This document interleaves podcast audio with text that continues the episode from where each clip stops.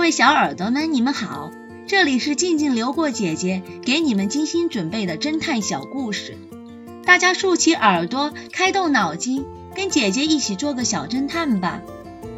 小侦探系列一百三十二，马戏团凶杀案。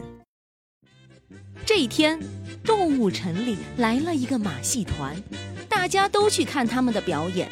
其中，驯兽师 Peter 跟老虎的表演最受欢迎。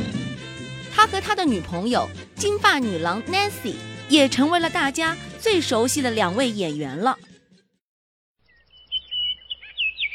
这天清晨，马戏团里突然传来了一声尖叫，大家闻声赶去，发现 Peter 俯卧在干草堆上，后腰上有一大片血迹，一根锐利的冰锥。就扎在他的腰上，在他的旁边，身着表演服的 Nancy 正捂着脸低声的哭泣。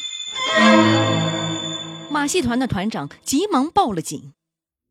X 神探和警察局长很快来到了现场。法医检查了 Peter 的尸体后，他告诉 X 神探，死者大约死了七八个小时了，也就是说，谋杀发生在半夜。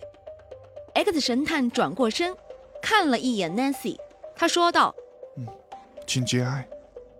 嗯，你袖口上染的是血迹吗？”Nancy 把她的表演服的袖口转过来，只见上面有一道长长的血印。咦？他看了一眼，说道：“哦，这一定是刚才在 Peter 身上蹭到的。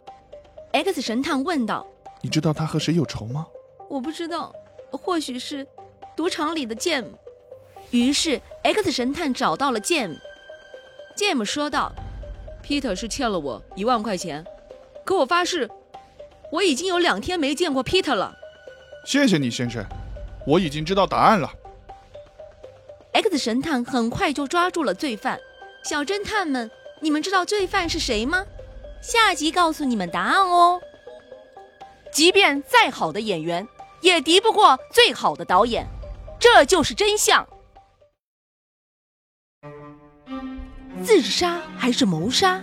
这个故事的真相是：当被害人睡着后，Peter 先在门的四边把封条贴上一半，然后打开煤气开关。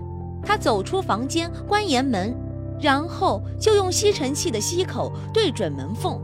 这样，剩下的一半封条被吸尘器一吸，就紧紧地贴在门和门框上，造成了被害人自杀的假象。